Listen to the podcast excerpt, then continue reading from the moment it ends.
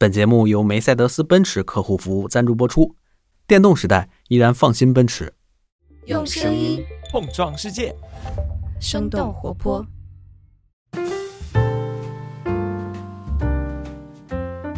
嗨，大家好，欢迎收听《声东击西》，我们一起用对话来发现更大的世界。我是徐涛。那今天和我坐在一起的是有两位嘉宾，一位是著名的科幻作家，西安交大中文系主任教授夏佳夏老师。Hello，大家好，我是夏佳。然后另外一位是导演编剧侯祖新，Hello。Hello，大家好。然后 突然很温良恭俭让的样子，这是 大家好，来了。对今天的组合，大家听出来了啊，就是反正是应该是我会蛮喜欢的一个组合。科幻其实是我一直想要聊的一个话题，但迄今为止我一次都没有聊过。为什么？呃，首先它很大，因为找不到合适的嘉宾，都是男的。其实女生女生也很多啦，就比方说有个播客，那个丢丢科幻电台，也是女生在主持。还有个惊奇电台。对对对，所以其实女生喜欢科幻还挺多的，但是这个 stereotype 一直在。然后另外一个，我觉得其实现在聊科幻挺有意思的，就是我们会越来越觉得。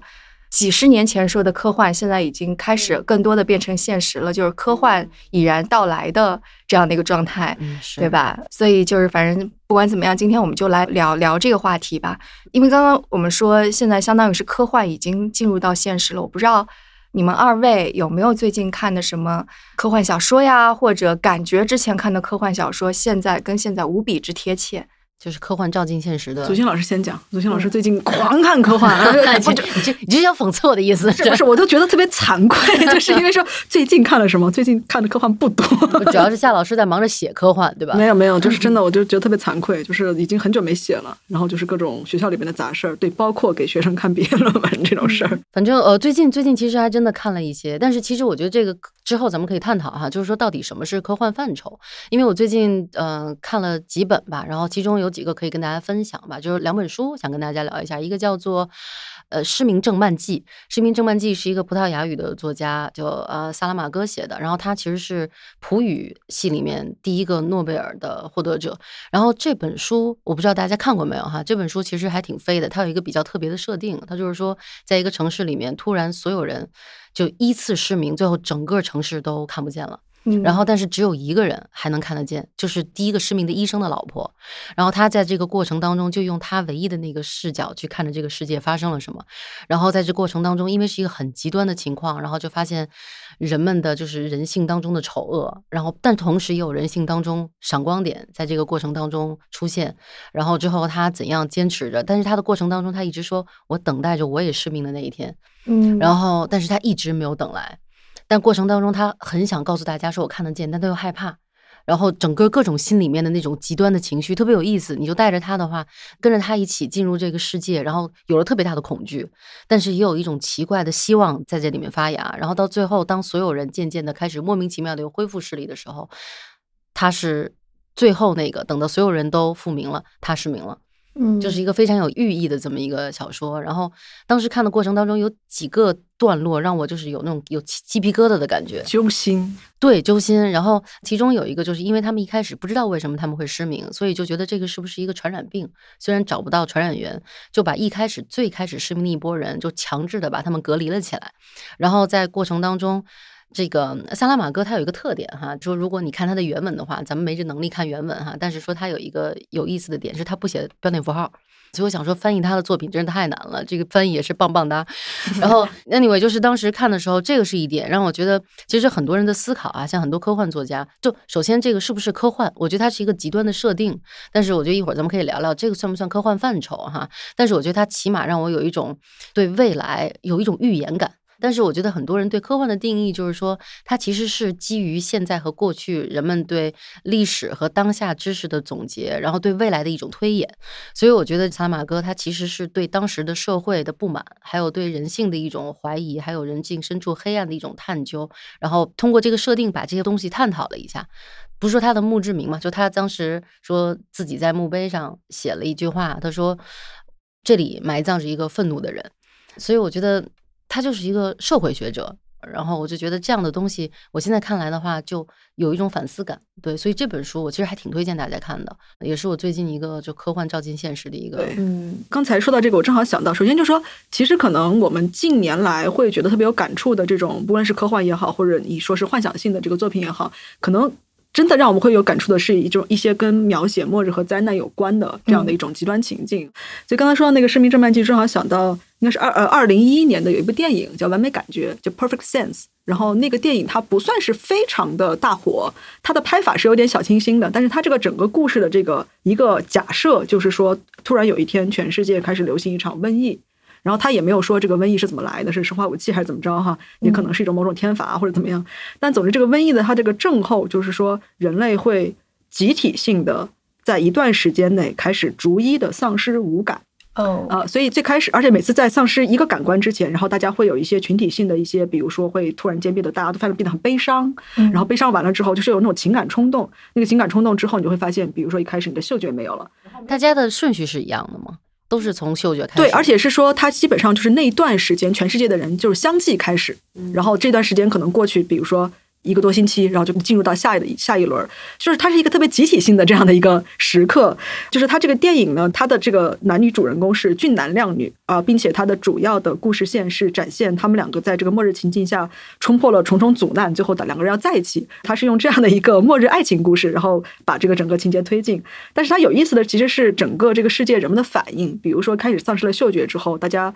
就开始想办法说，我们用其他的方式来弥补嗅觉造成的我们这个进食的这个快乐的丧失啊、我们可能增加这个食物的一些这个，因为嗅觉其实联系你的味觉嘛，对，然后我们增加食物的这种质感啊、然后吃各种各样奇奇怪怪的这种呃东西哈，然后之后很快就是你的其他的这个感官慢慢丧失的时候，大家要再去想别的方法去呃弥补，但是到最后就是相当于你也听不见了，然后你也看不见了时候，那就是真正的这个末日到来。嗯所以我就记得他最后的一幕是，当大家之前已经听不见了，然后男女主人公就意识到说这是我们最后的机会，因为之前他们吵了架，然后吵架的原因是因为在丧失上一个感官的时候。他们因为这个情绪激动，然后大家就开始彼此咒骂。但是他们缓过劲儿来之后说：“哦，这个是最后的机会，再不去寻找彼此，就再没机会了。”所以两个人就互相去寻找。然后比如说一个人看到另外一个人就喊，但是没有听不见啊，所以他最后电影做了一个就是完全无声的这么一个状态。等到最后两个人终于用视觉看到了彼此，然后他们开始互相走近，走走到最近处的时候，那种很大的那种摇晃的主观镜头，然后就开始就是发白。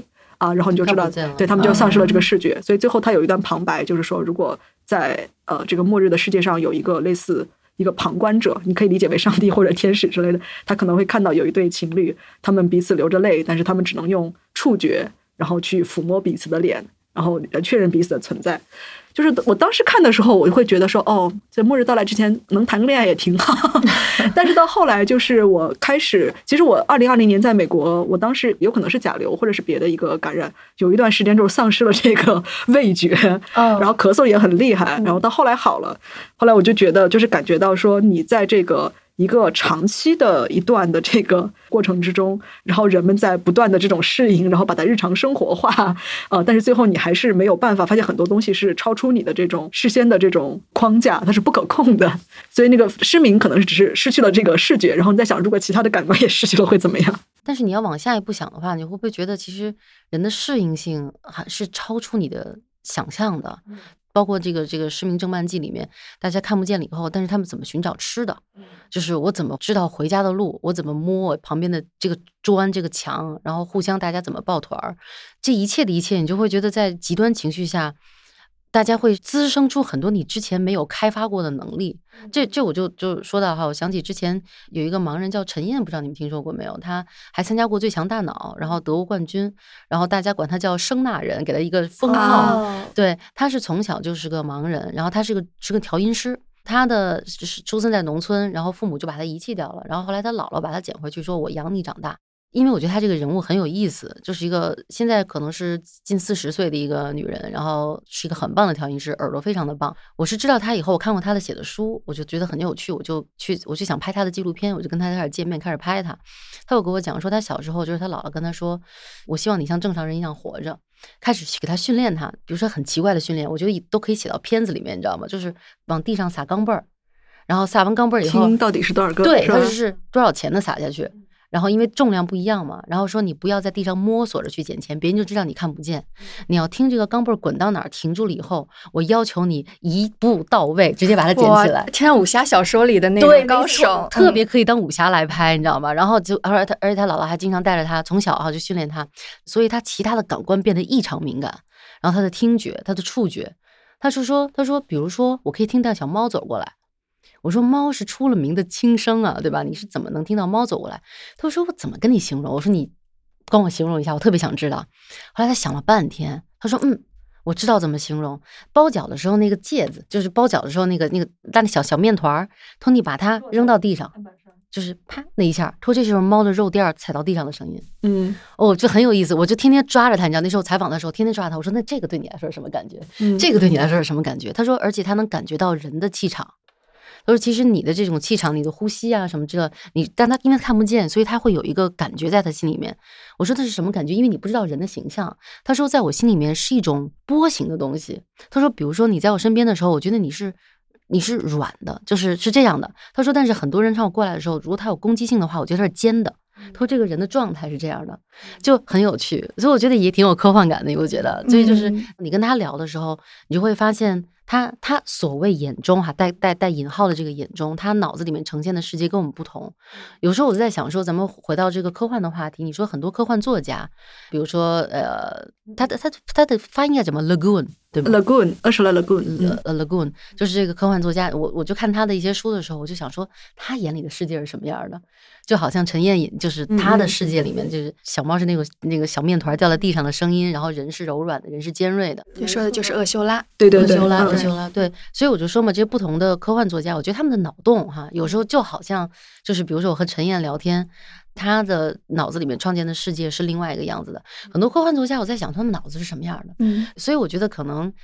科幻吧，或者说你就是在生活中哈，比如说我遇到像陈燕这样的人，我觉得这也是为什么我，比如说。嗯，我也很喜欢拍纪录片嘛，对吧？然后我是自己写写剧本，但同时也喜欢拍纪录片，就是因为当你遇到不一样的人的时候，你会觉得这个群体的这个边缘在扩大，就你自己以为的熟悉的世界，你自己以为你惯有思维方式和你认识这个世界的态度，你会认为见到不同的文化背景的人，不同的身身体结构的人，对吧？他以他们给你的认识反过来，你会把这个边缘扩大。我就认为这就是一种科幻思维，哦而且这是科幻思维中或者科幻精神中最核心的东西。对，就是它不是说一定要去外太空或者怎么样，嗯然后去做这种好像是比这种单向度的探险，它其实就是要发现差异性，然后去理解差异性。就是我觉得这是科幻能带给我们最好的东西，一种探索。对对对对，对你刚才说的这个哦是电影，那我其实再跟大家推荐一本书，叫《献给阿尔基农的花束》。然后，这个是一个美国作家，他叫 Daniel Kayes。对，这个人是个心理学家的背景。然后这本书呢，其实我觉得其实也有当下的一定的意义哈。嗯他讲的其实是说，有一些科学家他们希望看看有没有通过手术能够改变人类的智商，他们就各种找。找实验，最开始是在小老鼠上做实验，这个小老鼠就在阿尔基农，然后发现这个小老鼠做了手术之后变得异常聪明，然后后来他们就想说，哎，小老鼠上好像比较成功，那我们想在人类身上实验一下，就开始找一个比较合适的做这个实验的人。那首先他得是一个智商比较低的这么一个群体，但是呢，这个人得有可能的提升空间。能动性，嗯就是他得像那个小老鼠，比如说我想吃食物或者什么，这个人得像自己希望变聪明，他得有这个强烈的意愿。后来他们就在所有人当中找到了这么一个叫查理的这么一个角色，他的人非常的善良，非常乐观，然后非常希望变聪明，然后但是人也非常非常的傻，然后他们觉得哎这个可以，我们可以给他做一下实验。然后整个这本书非常有趣，它是以一个叫做实验报告的日记来写的，就是这个男孩查理就说实验报告一。说今天他们说要带我去做手术了，你看他那个写的过程当中特别像小孩儿，就是可能里面还有一些拼写错误，然后慢慢慢实验报告二做完手术一点都不疼，但是我没有觉得我变聪明啊什么之类的，但越来越来你就发现他的笔触越来越流畅，然后讨论的问题也越来越深刻，然后发现到最后他变成了一个巨大的天才。他会说，原来他特别羡慕在大学里面别人可以讨论一个事情，他在旁边听着说他们能这么讨论，好好厉害。到后来他又说，听着他们讨论觉得好幼稚，但是他们在说什么？对，连这些知识基本知识都不知道。然后后来当他再说到学术一些论调的时候，发现给他做手术的医生都不知道了。他说：“医生，你是给我做手术的，你没听说过这个现在科技最前沿的这个论文吗？”医生说：“我还没看到这个论文。”说：“哦，对不起，这个论文是印度发表的，你看不懂原文。”他本来是一个就是那种虽然笨，但是人际关系很好。你说的太对，了，大家大家很善良，大家喜欢他，然后当他开始变聪明之后，周围人其实开始很多就开始怕他，然后讨厌他，嗯然后开始对他有距离感，然后他原来工作的面包店的人直接把他开除了，因为他开始越来越聪明，然后发现开始会修面包机，然后会发现其中一个老员工经常在小偷小摸，他就这个世界变得不友好了。就你看他的整个的日记，你发现他越来越聪明，智商碾压，这不就是他以前要的，并且更厉害，站在人类的巅峰。他去任何研讨会，所有人第一件事一问他关于世界上各种问题的看法，比如这个经济呃这个 model 现在最近怎么样，粮食问题怎么解决，什么战争怎么问题，全都是一堆学者在围着他，但是他却发现自己越来越不快乐。自己原来特别喜欢的女孩，他也没法接近。然后周围他喜欢的人，发现这些人对他有敌意，他童年的记忆也都回来了，发现他其实是父母因为觉得他太笨，后来又生了个妹妹，然后妹妹也非常痛恨他。就是你看了以后，你会发现人类真的极端聪明了之后，你极端敏感了之后，你的记忆没有缺失，你所有的能量、所有的知识，你都可以全盘接受的时候，这个是不是一个很好的结局？这个就是那个古老的问题：你愿意当一只快乐的猪，还是一个痛苦的哲学家？太对了。然后当时看的过程当中，我就说嘛，又来了科幻照进现实。你说 AI，对吧？如果我们可以时不时就永远身边有这么一个，像是一个你的另外一个大脑跟着你，到以后觉得这个越越来越先进了之后，可能比如说它可以变成我们身体的一部分，我们可以全知，对吧？这种情况下，这个我们会更快乐吗？或者说我们那时候的快乐来自于什么？我们现在的快乐，比如说我现在读这些书，嗯，我之前有一个梦想，我就特别希望知识能像面包一样被我吃掉。然后看这个二金龙花束的时候，前半部分我巨嗨，然后我就说哇，实现了我的梦想。然后越看越想说，要不算了吧，高处不胜寒。对，高处不胜寒，要不然我还是收敛一点。到最后，这个小说的走向就是，你发现他一直在记日记，但是他这个手术是有 bug 的，他就开始把阿尔金农偷走养他。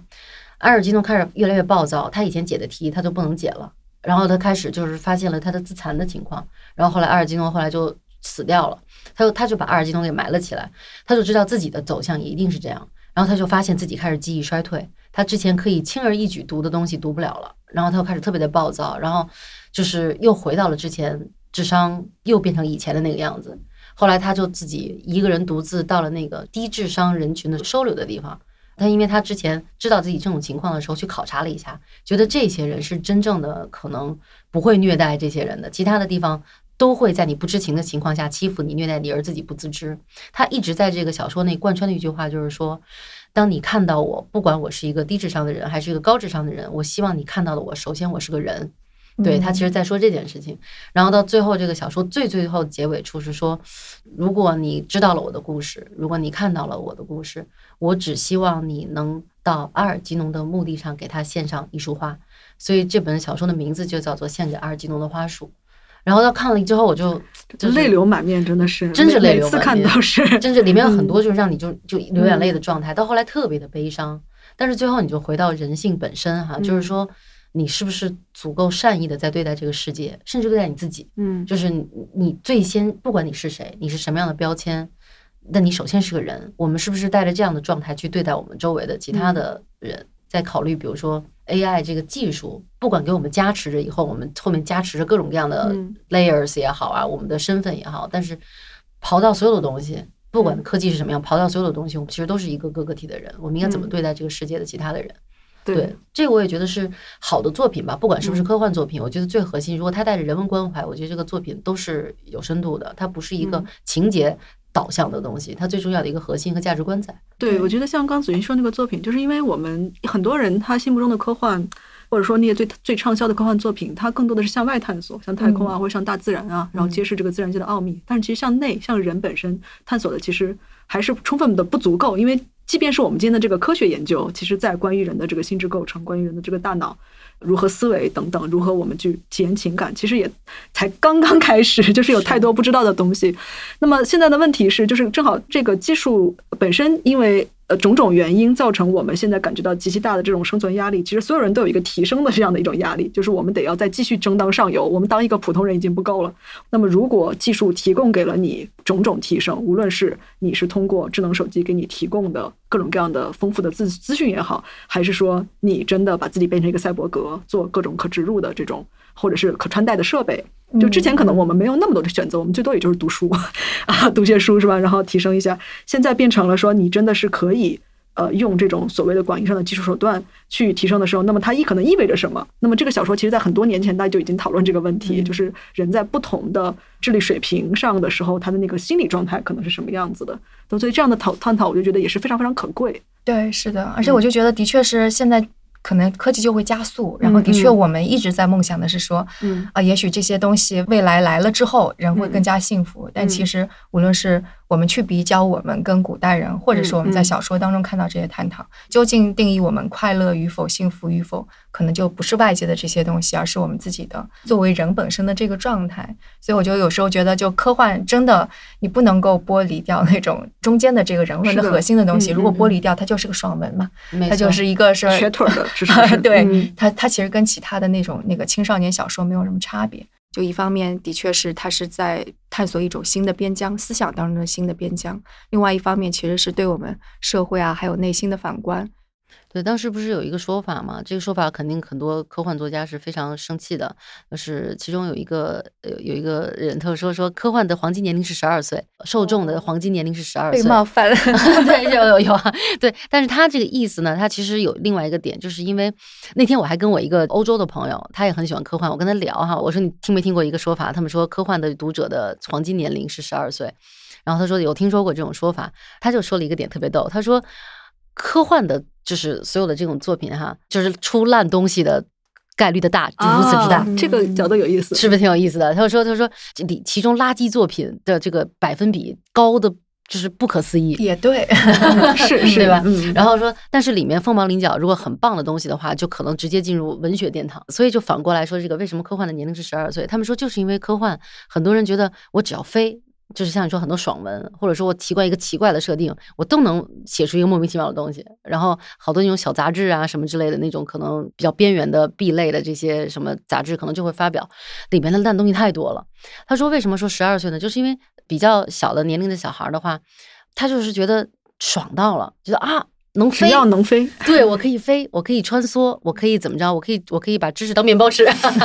就是变大变小变漂亮，或者 是跟那个外星人打一架。对对，他说这样的话他就已经爽了。然后所以说那个时候的话，很多其实像。就即使我们现在已经成人了哈，但是其实很多人他们后来喜欢科幻，变成非常严肃的科幻爱好者。但实际上他们的启蒙时期可能就是十一二岁，看了一些呃非常丰富的、非常让他们觉得开脑洞的一些小说，他们就觉得啊好喜欢，于是或者各种找小杂志、小漫画，然后过来看。但后来的话，他们的等级会上升，他们不再满足于那些只是说跟外星人打个仗的那种样的东西，以后他们会变得越来越了解到这个领域里面那些好的东西。所以通过这一点的话，他也不完全是冒犯，我觉得可能是说就是因为。科幻它足够开脑洞，在你足够小的时候，它可以让你特别嗨，所以就是永远保持一种精力旺盛的状态。那其实我觉得科幻也是靠了这个能力，抓了一大把小孩儿，让他们以后变成了有可能这里边就能培养出从小培养，对，以后就能培养出一个 尖子出来。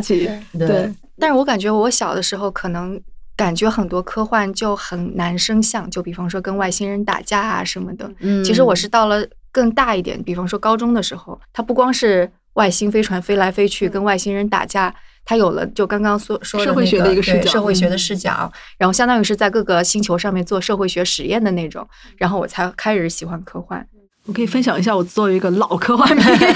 可以 就是从科幻迷，然后变成科幻小说家，然后再变成科幻研究者，哈，教师教师这么一个过程。就是我我我之前就总大概总结过，我说大概我对于科幻的感受可能有三个阶段。就在我最小的时候，然后科幻对我来说，它是我把它称之为叫通往不同世界的门，就很像那个 portal 是吧？然后你就因为你的呃现实中的那个生活，你的这种呃活动的范围，包括你的阅读等等，你都是受到各种各样的物质现实的这个。限制，所以你就特别想要说，在这个现实的某个地方开一道门，然后你通向别的什么地方哈？你在那个地方，你可以各种各样奇怪的冒险。那差不多在我开始，因为我后来就经历了换专业，然后要再经历到我开始做博士论文的研究。要从更多的角度去关注科幻的时候，然后我就会说，那科幻在那个阶段，我觉得对我来说代表着就是我老用的叫跨越边疆的方式，嗯啊、因为它意味着是说，你不仅仅是说就就所谓去探索，要是意识到说这个边疆不仅仅是在地球和外太空之间，也存在你的日常生活中，存在于你和身边的这个被你视作他人。被你视作不重要的那些知识领域和社会生活的这个之间，都存在这些边疆，所以你要时时刻刻做好一个跨越边疆的准备，你要去发问，要去好奇。那在最近几年呢，就是尤其是生活和包括社会生活发生一系列的变化之后，我又开始觉得，所谓跨越边疆听起来还是有点太轻巧，因为它好像意味着说，我们只要有能力，我们随时可以跨越。然后我现在可能会用一个相对来说有点更沉重的一个表述，就是我说这个现实不是那么轻易的可以逃脱开去的。那么你还要面对这个日常生活，那么你能够做的就是这个时候，我觉得科幻能够非常重要的一点，就是还是说我要必须要能够认识到这个现实它不是唯一的，它是可以改变的。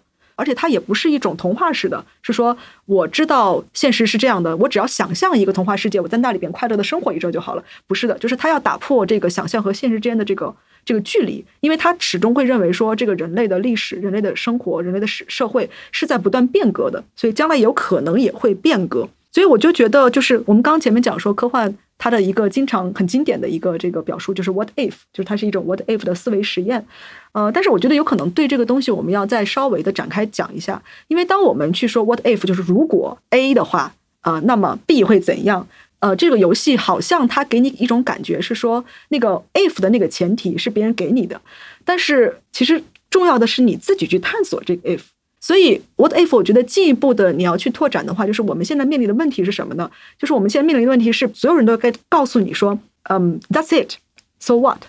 就是你的那个态度是大多数时候人是犬儒的，就是就这样了，你又能怎么样呢？那这个时候需要你要形成一种习惯，就是当你面对这样的问题的时候，你不是说接受说 OK，so what，而是你要进一步的问说，if not this，嗯 if not this，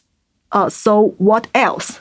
所以我认为这个是 what if 的里边特别重要的一个前提。当你可以去这样问的时候，what else 的时候，你就可以问说，哦，OK，如果不是现在这一个的话，那么我就可以去想，如果不是这个 A 的话，我就可以去想象 B、C、D 不同的那个 if，然后我再想说，哦，有了 B 也可能会有 F。然后有了这个 C 可能会有什么，才会开始这一系列。我觉得其实可能不是说这个作品本身它展现的那个是乐观还是悲观。比如说你说废土作品啊，就是说咱们就说有一个特别有意思的例子，就是那个 Mad Max 疯狂的马马疯狂的 Max，麦克斯因为它是到现在已经拍了第四部了。然后到第四部的时候，其实在风格上面跟前面出现了很多不一样的地方。那么它基本的一个设定就是在石油资源。枯竭之后，然后人类在一个非常荒芜的这个世界，过着完全烧杀抢掠的生活。然后里面出现这个一个非常邪恶的大 boss，就是他占有了所有的资源，特别是水资源。那么故事里边的这个主人公，他一开始说我们要从这个末日的堡垒里边逃出去，我们要去寻找一个乌托邦。然后在那个主人公描述那个地方叫 Motherland，非常女性主义哈，是因为那里住着一群女人，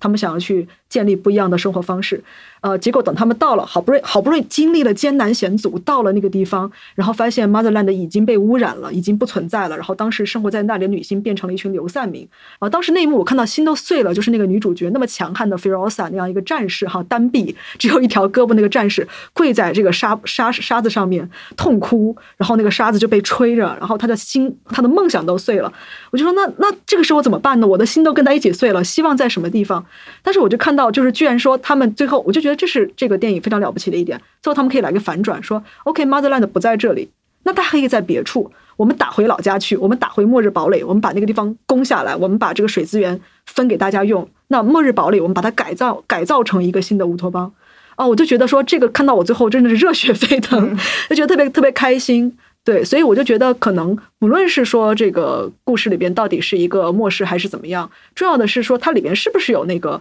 是我我我所说的这样一个批判性的思考的一种精神，然后能不能贯穿始终？嗯那即便说它展现的可能。作者告诉你说 "That's it"，那你作为读者，你还可以问，对吧？你的作为读者，你是可以跟他 argue 的，说、OK，你的故事，你的小说到这里终结了，你告诉我说 "That's it"。呃，比如说可能像《三体》，最后你看到那个结果还是挺黑暗的，因为他会告诉你说黑暗森林无所不在，整个宇宙到尽头还是黑暗森林。嗯对，那我有没有可能对它进行一个批判性的思考？啊，我我我我去想象说，那在其他的可能性中，我续写你这个故事，我重新打开那个你已经封闭的历史，然后我在里边去展开新的新的那个想象。就我觉得这个可能是呃，就是说它最后不是局限在文本之内的嘛，它是科幻精神，嗯科幻精神不死不灭。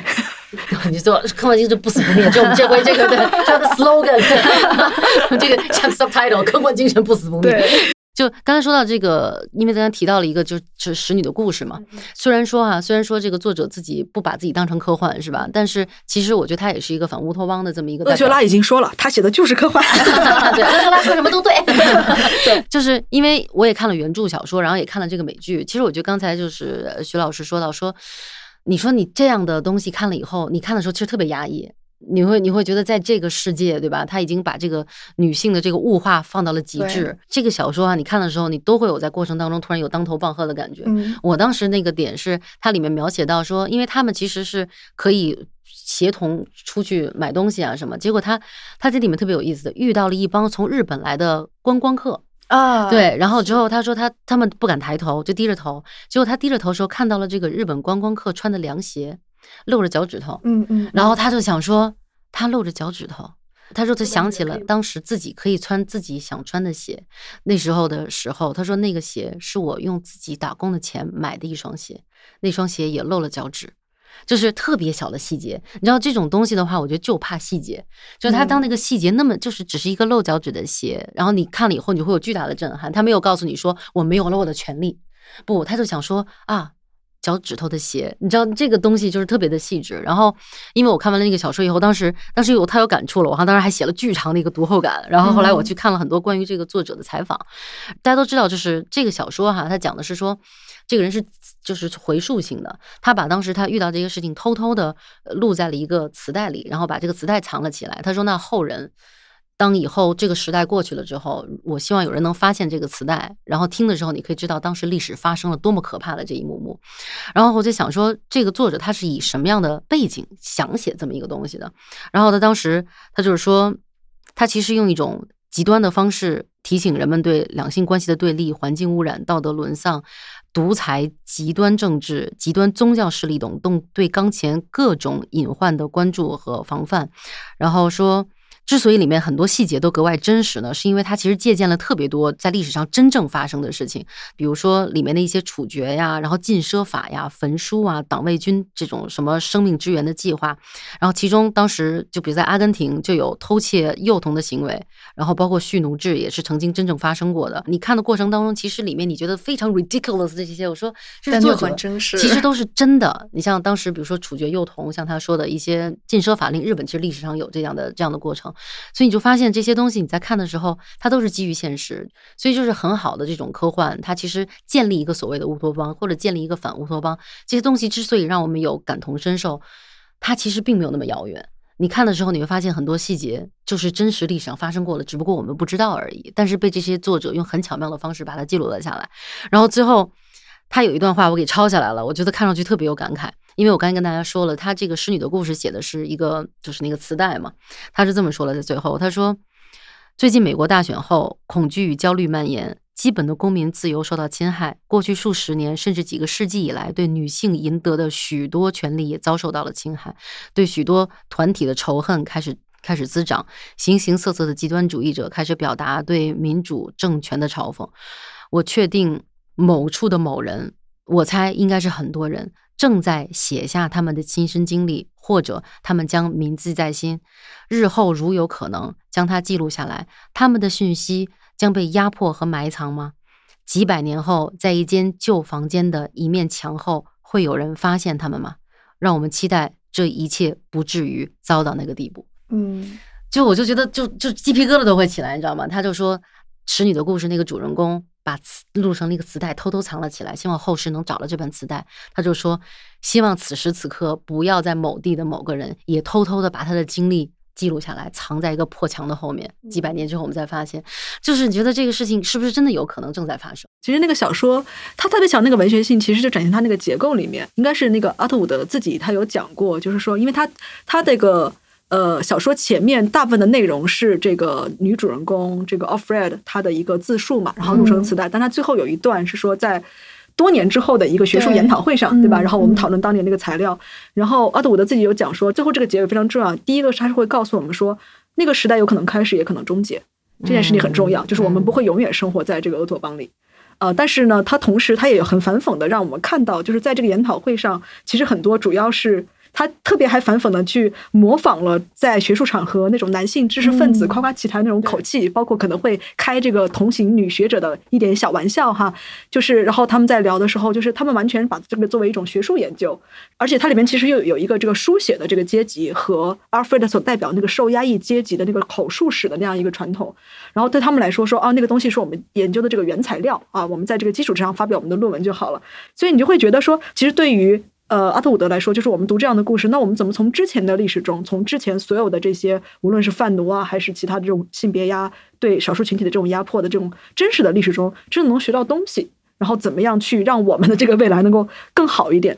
所以这个东西就是它在这个文本里边，它是一个非常复杂的一个呃现实和想象之间的那样一种交织，而不是仅仅的给你一个什么 A 或 B 的选择。所以我觉得这也是就是科幻写到顶头之后，它应该是这个样子的，对吧？嗯嗯，对，而且我的确觉得，就是的确不应该只有一种类型的人来书写。像说嗯我们刚刚讨论说，到底这个阿特伍德的这个是科幻还是不是科幻？嗯不管怎么样，她作为一个女性，用这种的方式，非常反传统的方式来写这样一个文本，我觉得它就是一个很很了不起的事情。就应该有越来越多这种不同身份的人来书写对未来的想象，或者乌托邦也好，或者怎么也好。对，就是这个，首先是可能是一个有意思的一个事情哈，就是在我开始写科幻，然后开始参加国际交流的时候，然后经常就会为了打开那个局面哈，就做开场白，然后就会说啊，我是一个来自中国的女性科幻作家，然后大家一般都觉得写科幻的应该是 white old man，但我是一个 young Chinese girl，然后大家就会哦，好好那种感觉 哈，对对对，然后它其实就是就从科幻的这个历史来说，我们今天所说那个科幻的黄金时代，大概就是在美国特别特别限定，就是在美国的三三四十年代，然后它建立了某种我们今天可以被认为说是比如说 hardcore 或者说 core science fiction 核心科幻的一种样本哈，然后它里面包括什么太空歌剧啊，然后包括这种呃，就是有这个像阿西莫夫呀、海因莱因呀、阿瑟克拉克呀他们的作品所共同构建的这样的一个老白男人科幻的一个传统哈，里边当然也是我觉得有精华和糟粕的东西哈，我们辩证的去看。但是呢，在此之后，其实特别是到六七十年代，全球的那个反文化运动会带来这么一个科幻本身自身的这样的一种写作范式的转型，就出现了除了这个传统之外各种各样不同的科幻，然后包括女性，然后包括这个性少数，包括就是很重要的来自第三世界、来自殖民地的科幻。那么之前被认为说那里哪里有科幻，所以就是其实直到刘慈新的《三体》获得雨果奖之前，那个对于美国人来说，他们也会觉得说，就是中国有科幻吗？啊，他中国有科幻这件事情好有意思哈、你来给我讲一讲。其实有个很有意思的一件事儿哈，就是二零一七年在那个赫尔辛基举行那个世界科幻大会 WorldCon 啊、因为那次是《三体三》的英文本入围雨果奖最佳长篇，而二零一五年是一得了雨果奖。但是，一得雨果奖的时候，当时刘慈欣觉得自己就是作为一个就是中国的作家，然后可能很难挤进去，他就没有报获奖的这个希望，他就没有去现场。然后到了二零一七年，终于三入围了之后，大家觉得说这次再争一把，刘慈欣专门准备了西装，然后远赴赫尔辛基去参加那个颁奖典礼，结果到最后一刻去宣布他没有得奖，然后。呃，很多他自己应该也是挺失落的。但是那年最佳长篇得的奖的那个作品是什么呢？其实后来在国内都没有怎么去报道这个作品，因为就觉得说，你凭什么你就打打败了大刘？而那个作品它叫做《All the Birds in the Sky》，它的作者叫 Charlie Jane Anders，他是个跨性别者。嗯呃，然后呢，他的那部作品呢，它是一个相当于有点像是奇幻或者童话跟科幻的类型杂糅。呃，所以这件事情在一些科中国科幻迷心中就会觉得说，这是一种美式的或者说西方的一种政治正确，然后打败了我们这么好的这个我们中国的这个本土作家。但是你从另外一个角度来讲的话，虽然刘慈欣的这个《三体》它是作为亚洲的科幻，然后一种崛起，但是他的写作是非常深刻的继承了那个老白男人的科幻那个写作传统，就是那个核心科幻哈。所以对于他的比如说作品能够得奖，我觉得至少有一个面向是。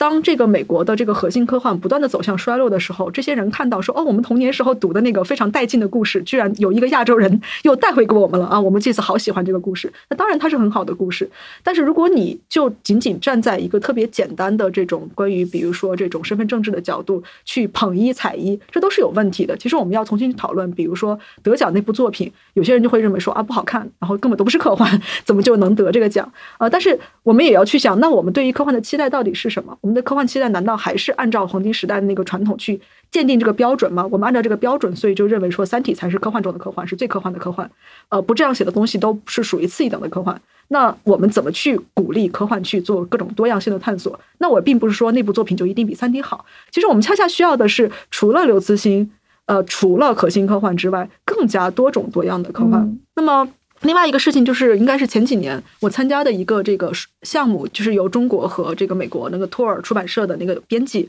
共同编的一本书，叫做《春天来临的方式》。然后它是中英文双语的。那么它的这个运作方式就是，他们选了一些中国的作者，然后都是女性和所谓的这个叫非二元性别者哈。然后选了他们的作品之后呢，翻译成英文，然后同时出这个中英双语的这个选集。那么整个这个书，它从编辑到作者。到这个译者，然后到这个插画，然后到这个书里边还收了两篇论文来讨论中国的这个科幻女性书写哈，呃，全部都是女性或者是和非二元性别。那么这本书出来之后，其实也有一些争议，包括他的这个所谓他的这个性别阵容，也包括他的这个作品中这个集子里边也是他虽然。号称呃做广告是说中国女科幻作家，但其实中间有很大一部分就是属于奇幻书写，或者说不是传统科幻书写。那么很多人他抱着说啊，我看中国女科幻作家写什么东西，一看这不是奇幻吗？他也开始觉得不满意。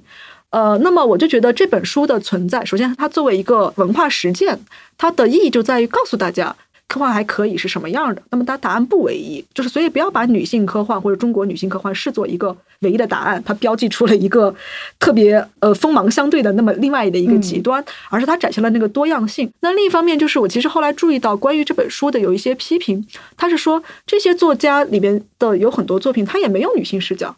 呃，他这个批评其实我觉得也是很有道理的，因为。呃，在长期的这种女性写作里边，它也会涉及到，就是我我写这种科幻奇幻，它过去都是男性精英科学家和这个包括这种英雄修仙他的这种故事。那我换一个女主角，我要怎么去探索新的这个写作样态？它其实是一个值得展开的问题。那比如说这本集子里面，他收了张海红老师的一篇小说，叫做《宝贝宝贝我爱你》。那个小说其实它发表时间比较早，可能是零一年刚过的时候，当时就发表了。那么那个作作品，它讲的其实是关于生育后代，在这个过程之中，呃，他是说这个主主人公有一个真的孩子和一个虚拟现实的一个孩子，一个 virtual 的一个孩子，然后他要怎么去面对在这个过程之中的这个情感联系的问题。但是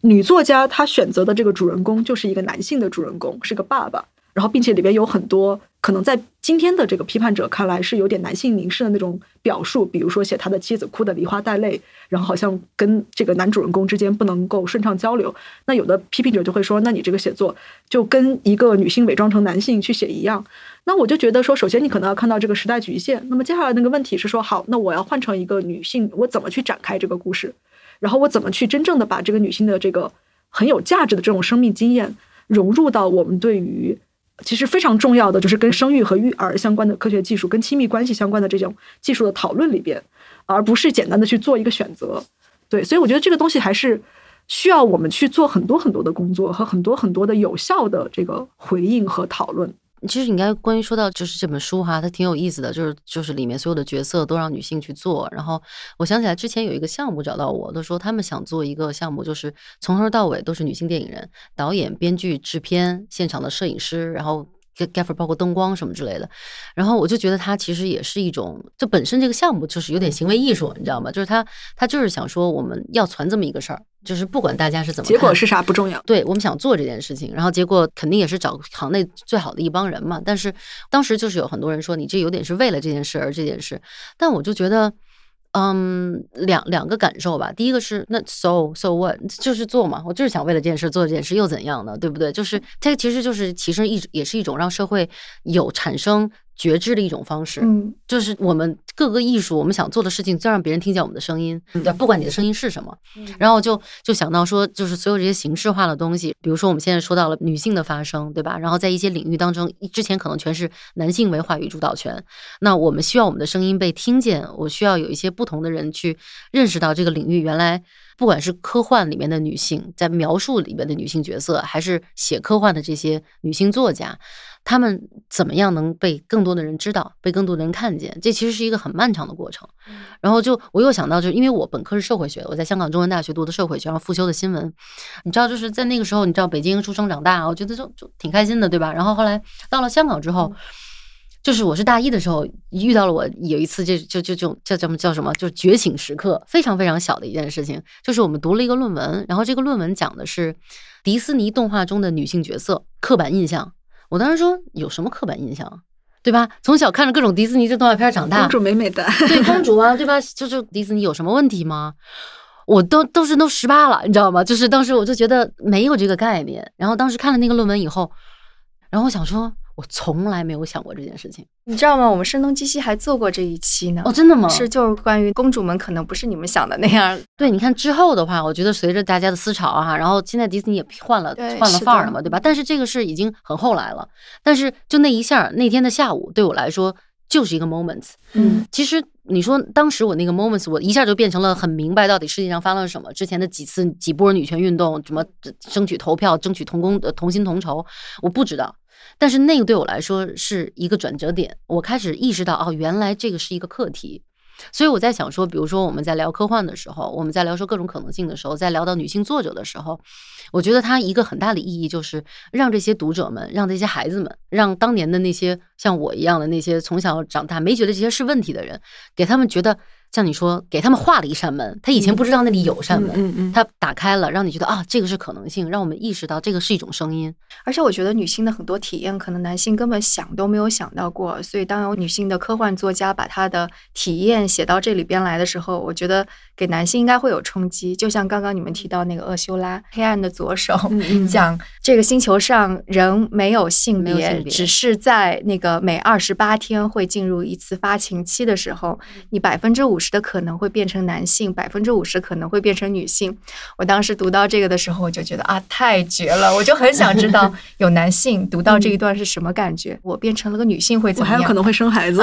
对对对，所以我就觉得这个太妙了。我不觉得哪个男性可能真的会。如此细致入微的想到这样的一个假设，我之前录的一期播客就讨论那个欧修拉那个，我们当时也讨论说，类似这样的这个设想是说这个男女比例失调，然后可能会怎么样？那么在别的作家，有些作家笔下可能就会变成一个这种后宫啊、种马文啊，但是欧修拉可能就会去做一个颠倒。然后你们你们两个刚才所说的那个，我我就我就要把它称之为叫科幻时刻。以后以后我们就把它叫 science fiction moment。对，真是喜欢洗脑老师。对对对，就是要这样的时刻，你会说说哦，可以不这样，对吧？就是 if not this，就是你就突然间获得了这样的一种认知，在当你。呃，没有问出这个问题之前，你并不知道这个 this 只是 this 而已，你会以为它是 everything，它是整个这个世界。然后，但是当你意识到说 if not this 的时候，你就开始有了 alternative 的那种可能性。那么刚才我们在说性别这个问题，我就是我们在很多地方经常可能就是会被。呃，视作女性科幻作家，包括有时候开会的时候开这个科幻的活动，我们会搞一个什么女科幻作家专场之类。然后呢，大家坐在一起，好像要讨论女性科幻写作这件事情。那我每次都要提前强调说，女性科幻写作它不是一个既定的、非常统一性的东西，就是它并不是仅仅把男性科幻写作给它做一个什么样的简单的颠倒啊，这么一个二元对立的东西。比如说，大家去评论或者就会说，哎，这个女科幻作家写作，我们怎么去概括它呢？那既然男性的应该是这种，比如说关注这个广阔的时空啊，这种硬核科技，那女性就应该更多的关心。呃，比如说个人家庭，然后我就说不是这样呀，我们的这个作家写的东西各种各样的可多呢。没错没错，科幻的男作家写这样，那女作家应该写什么样？我觉得这话问出来就有问题，你知道吗？就好像电影圈里面说说，好多人跟我说说，哎，你拍的这个不像女导演的作品。我说什么叫女导演的作品？然后什么叫男导演的作品？对不对？比如说我们说李安拍的《喜宴》，他非常的细腻，对吧？或者说比如说之前那个《拆弹部队》，他他是个女导演，多硬核。就是我我说的就是不要特别强调自己的标签。我们之所以大家想要说，刚我们刚才说的所有的。事情是因为希望这个世界能意识到这件事情之前的不公平，我们要把它矫正。但是到最后的话，其实到最后我们其实寻找的还是刚才说那个核，就你是一个人，你先看到我是一个人，嗯再看到我是个女人，再看到我是个导演，对吧？再看到你是个作家，你先看到是个人。当我们尊重这个人本身的时候，很多问题可能就已经是解决的第一步了。嗯嗯，包括我们对于自然中的性的很多叙述，其实也是建立在我们本身的文化偏见上，然后把那个很丰富的多元性给压缩到一个好像很清晰的一个这种二元性别的叙事里边。，所以这也是为什么科幻很重要，是因为就是如果我们是在其他的文本写作当中，我们一个浪漫小说呀，或者是一个非虚构，你依然是在这样的一个社会结构下，你必然有男性、女性，然后他的角色必然是会受到我们已经有的这个观念的影响的。就包括我那个，就是最近我家小孩在看那个《杀死一只知更鸟》，其中有一段，因为这个主角是一个小女孩儿，其中有一段我就很生气，是因为他讲到那个他身边的姑姑。以及和村子里边儿的其他女性在喝下午茶，然后就是那种无休止的唠唠叨叨的，然后家长里短的那种对女性的描述，然后小女孩就特别不喜欢他们。小女孩就有一段内心的独白，是说我就是希望像我父亲那样当个小男孩对对对，就是那种的描述。我就觉得，如果当这个社会的现实如此之强大，当作者在进行一个比较偏现实主义的，不管是幻想还是什么，你就有的时候你没有办法脱开。但是科幻小说好的地方是，你完全可以把这些全都给脱开掉。厄修拉就直接说没有性别，嗯没有性别，然后怎么样？所以这是科幻小说特别棒的一个地方。对，我就再推一下我最近 刚刚翻译然后出版的这个厄修拉的那个随笔集嗯啊，就是我以文字为业，因为它里 OK 面收了很多他的那个书评和那个随笔。还有，然后它里边有很多就是在谈女性的写作，嗯，包括他推的很多作品很有意思，因为我在翻译的过程中，可能就跟着他的这个指示再去读一些作品。那其中有一个小说叫做《梦蛇》，就是梦中的这个动物的那个蛇哈嗯，它这个里面讨论了整个这个故事，它发生在一个大概都是沙漠的那样的一个星球上面，然后有很多这个游牧部落，呃，这样的一个环境里边，女主人公她有一系列的这个这种历险，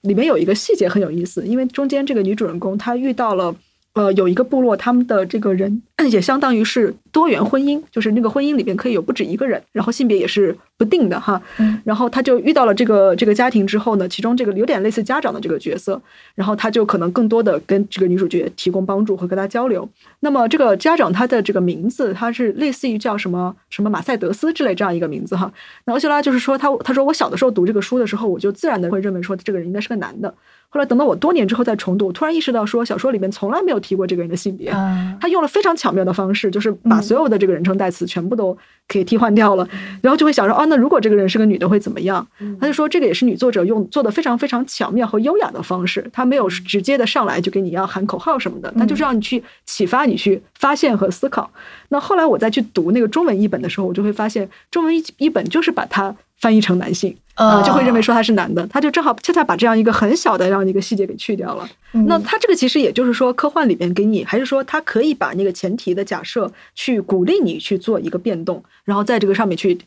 去进行推演。那这样的话，你的思维空间就会很开阔，然后你就会还是说他就会不断的去鼓励你去问那个问题，说 what else 这样的一种问题。嗯嗯。OK，我们聊的时间也挺长了，我觉得就是我们这样子来结尾吧，就是因为我觉得刚刚我们说了很多科幻跟很大的概念相关，性别、社会、未来到底呃走向哪里，然后我们来说一说，就是科幻给你们自己个人成长啊、个人生活当中可能带来的触动之类的吧。嗯我觉得刚才其实说了很多触动了哈，但是现在都最后的话，想给大家推荐的一个片子呢，是很早的一个片子，叫做《About Time》，叫《时空恋旅人》。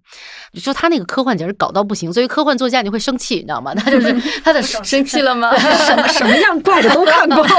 他的时空穿梭就是这人进衣柜了以后一摸拳头，哎，就就就穿梭了，就连五毛钱特效都不给你，反正一闭眼一握拳头就就走就走了。然后他就是说，这个人也是我可以回到过去的一个时间点，弥补一下我的错误。比如说看了一个女孩儿，她特别的生硬，过去以后跟女孩打招呼说：“Hey, what's up？” 然后女孩白了他一眼，他觉得好丢脸。然后到 closet 里边一握拳，五分钟之后见面以后说：“哎，你好。”就把这个打招呼的方式变化了，女孩觉得他没那么油腻，等等哈，就很搞笑的这么一个。但是他最后的话，你会发现，他其实这个片子讲的一件事情说，我告诉你一个生活的诀窍吧，就是当你每天睁开眼睛的时候，你想象这是你已经攥了拳头回到了这一天的一开始，又过了一遍。你不用真的过一遍，你只要这么想，你会觉得我现在已经是第二天、第二次在过这个生活了。你就会发现很多事情就是你没那么纠结了，你还带着一种乐观的心态在处理这一天的事情，你可以过得更好。然后这个片子看完了以后，就有一种特别舒服的感觉，就是说我现在没有这个特异功能，但是我是不是可以改变我的一种状况？我现在今天见到你，我们今天可以重新再开始录这个博博客。我现在把这个当做我的第二次或者第三次，我是不是能够更放松？我可以更自由。然后我今天出门可能遇到一个就给我榨果汁的一个女孩，我第一次见到她的时候，我可能觉得我自己心情不好，没有她一个笑脸。但是我现在见到她，我觉得哎，这是我们第二次见面了。我想跟她打个招呼，夸她你今天的耳环真好看。就是这个状态，就是你好像从头开始去好好热爱你的生活，你可以把它当做第二次、第三次来享受。所以那个片子我看了以后，我也觉得很温暖。我在想说，这也是一个强设定，但是这样的强设定是不是可以照进现实？你是不是可以用这样的方式去活着，然后让你的生活好像有一种不需要超能力却过出一点科幻感？对，那你呢？我最后就是简单，就是我还是觉得，就是我自己作为一个科幻迷，然后这么多年依旧还保持着对于科幻的这种兴趣，其实还蛮难得的。因为我自己经历就是有很多，因为十二十二三岁的时候大家都喜欢科幻，然后之后可能无论是因为你的生活环境变了，还是因为你的这个阅读范围扩大了，有很多人可能会觉得说科幻。在长大看的话是有点幼稚，然后可能就会选择放弃，啊，但是我觉得恰恰是因为可能我自己又写科幻，然后后面又做科幻研究，我就会不断的在这里边去拓宽我对科幻的这个认识、科幻的理解和我对它的期待，呃，我也会认为是说，确实科幻里边有非常非常多的烂的东西，那么最好的东西，我们应该可能最最好的东西还没有被创造出来。而且今天，尤其是我觉得，今天我们生活在一个总体来说，我们关于未来的想象力是相对来说非常匮乏的。这个在这个过去的一百多年的这个历史上，其实今天是一个挺危机的一个时代。那么，恰恰是在这样的时代，我们特别需要不一样的科幻。那我们就应该把它去创造出来。啊，就算是我自己写不出来，我也应该跟大家肩并肩、手挽手，然后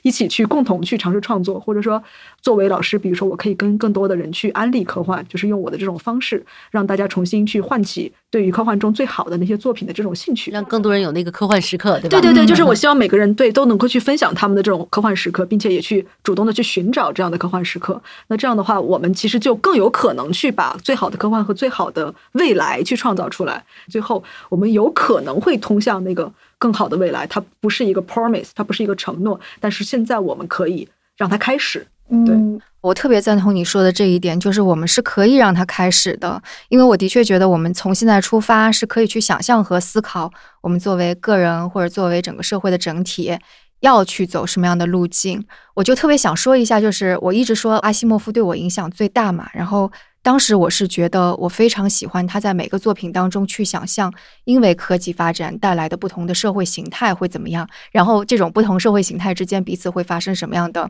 交互碰撞或者贸易战争之类的东西。对，就比方说《基地前传》当中有一本是讲说人口过少了之后它的社会形态是怎么样，然后《基地》系列当中又有一本讲的是技术非常发达，但是自然资源特别少。它社会形态又会变成什么样，并且跟其他的星球会怎么去互动和贸易，然后。再到基地系列的最后面几本，其实相当每一本都在描述一个星球，它因为某一个技术的发展或者特质，使得它成为某种特定的社会形态，然后会又会是怎么样？当时我就觉得哇，天哪，这种设定太神奇了！这又是一种思想实验，他想出了人类社会未来相当于是几百几千种可能的社会形态。那夏佳老师刚刚这么一说，说我们每个人都可以去寻找这种科幻时刻，其实说的就是我们每个人都是。是可以用自己的体验、自己的个人的语境或者不同的思考方式，然后去问出自己的 “what if”，去想可能未来会是什么样的情况。那我们想象出来的就是各种各样的